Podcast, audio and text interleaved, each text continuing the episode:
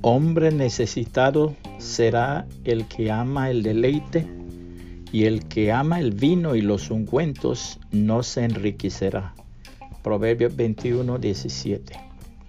En cierta ciudad había un cirujano de tanta habilidad que pocas eran las personas necesitadas de operación que no quisieran ponerse en sus manos.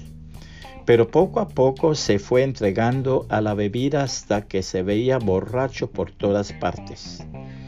Una noche, el que atendía la cantina sufrió un agudo ataque de apendicitis y fueron por el cirujano.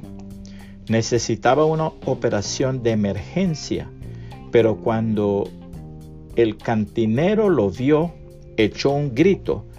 No, no quiero que él me opere, es un bebedor. Tuvieron que buscar a otro cirujano para hacer la operación, pero la experiencia sirvió para hacer reflexionar al doctor. Fue a su casa, se dirigió a la despensa y una a una destruyó todas las botellas de bebidas. Luego se arrodilló y derramó su alma delante del Señor Jesucristo, pidiéndole perdón y entregando su vida al señorío de él. Después se levantó y fue a la habitación de su esposa y le dijo, Vamos a darle gracias al Señor Jesucristo. Acabo de realizar la operación más difícil de mi vida. ¿Cuál? le preguntó ella con alguna extrañeza. Acabo de extripar de mi propia alma el terrible cáncer de la bebida que el diablo me había injertado. La palabra de Dios contiene la siguiente recomendación.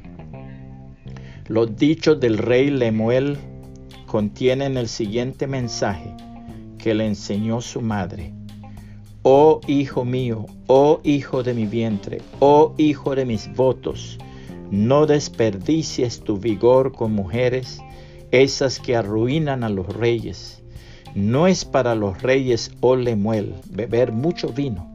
Los gobernantes no deberían ansiar bebidas alcohólicas, pues si beben, podrían olvidarse de la ley y no harían justicia a los oprimidos. Las bebidas alcohólicas son para los que se están muriendo y el vino para los que sufren angustias amargas, que beban para olvidar su pobreza y nunca más se acuerden de sus problemas.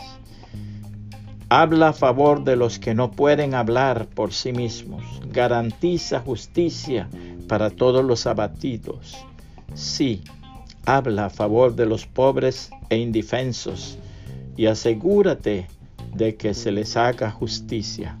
Proverbios 31, 1 al 9, nueva traducción viviente. Puede compartir este mensaje y que el Señor Jesucristo le bendiga y le guarde.